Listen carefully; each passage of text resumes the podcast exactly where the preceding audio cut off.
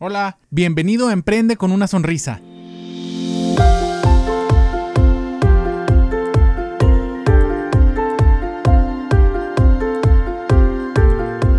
¿Qué tal mis estimadísimos pacientes? ¿Cómo están? Los saluda Edgar González Moncayo, su cirujano dentista y pronto periodoncista.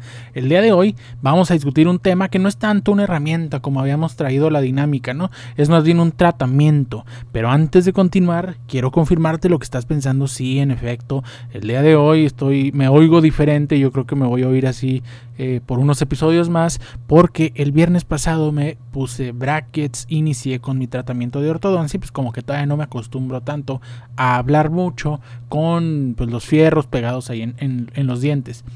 Y precisamente de eso quiero hablar el día de hoy, de los tratamientos de ortodoncia, porque durante esta semana eh, me he topado con diferentes opiniones que al ver pues a un hombre adulto de 31 años con brackets y pues hablando así medio raro y luego eh, cuando estoy comiendo pues es, bueno, al inicio ya no es tanto, era medio incómodo, eh, por ejemplo ahí tengo, bueno, por si no nos sigues ya en nuestro blog, puedes ir a iraldentista.com, diagonal blog, y te puedes leer mi último artículo donde te relato más o menos cómo ha sido mi experiencia con brackets. Pero bueno, ha habido opiniones que al verme con brackets, con mis características, eh, digamos, demográficas, ¿no? O físicas demográficas, un hombre de 31 años con brackets, eh, dicen, ay, es que pues para mí yo, eh, yo también tengo los dientes chuequitos, pero para mí pues ya no es hora de ponerme, de ponerme brackets, ¿no? Porque yo ya estoy yo ya soy adulto. O también he oído otras opiniones que dicen, pues sí, yo también los tengo chuequillos, pero mira, no están tan, tan mal y, y ahí aguanta, ¿no? Y quiero platicarles o quiero informarles que los brackets no son nada más para adolescentes que quieren verse como a la moda o quieren verse más fresones o, o para gente que digamos que tiene los, los dientes así, pues digamos para el arrastre, ¿no? Por decirlo de alguna manera. Los brackets son necesarios por diferentes factores. Aparte de estética, porque si bien sí es cierto, el resultado de, los brackets pues es una mayor estética, también tienen un componente funcional, como lo es en mi caso.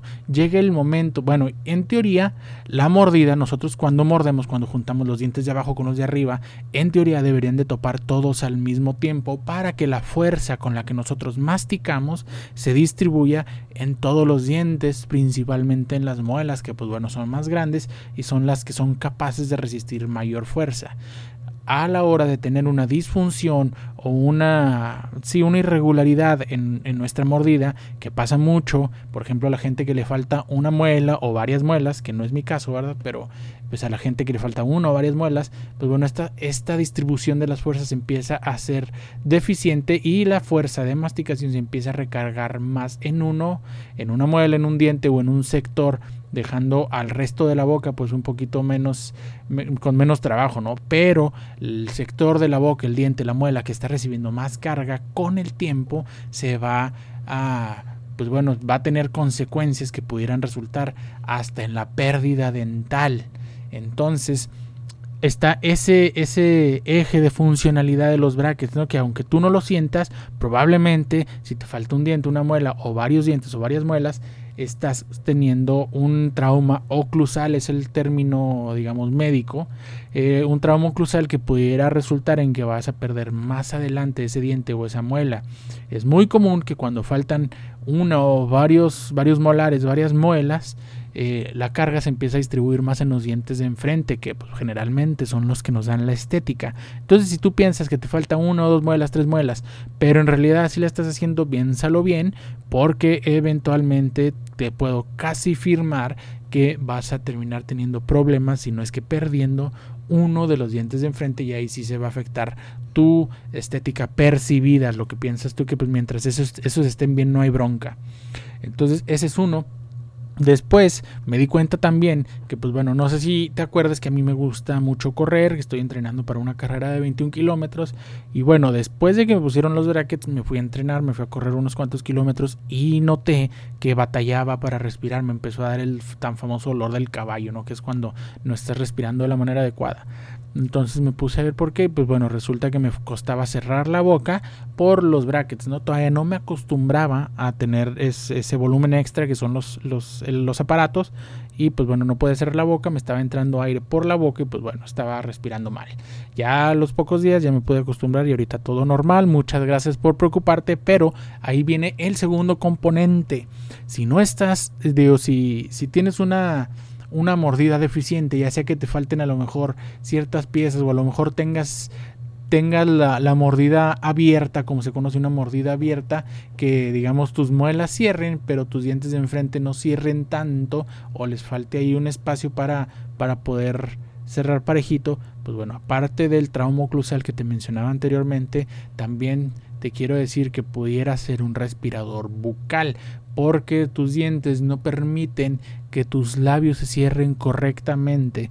Entonces, pues el respirador bucal, aparte de las consecuencias que pudiera tener en su desempeño físico si practica algún deporte, generalmente tiene la boca muy seca, porque pues bueno, respira por la boca, ¿no? El aire continuamente está secando la mucosa, están secando la encía.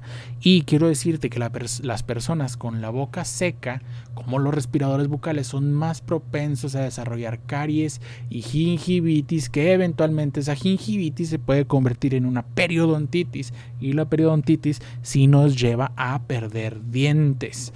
Entonces ya sabes también, si estás teniendo problemas para con la posición de tus dientes para cerrar la boca y eso te forza a respirar por, por la misma por la boca puedes desarrollar complicaciones más adelante que pues bueno todo se puede prevenir usando aparatos de ortodoncia sometiéndote a un tratamiento de ortodoncia.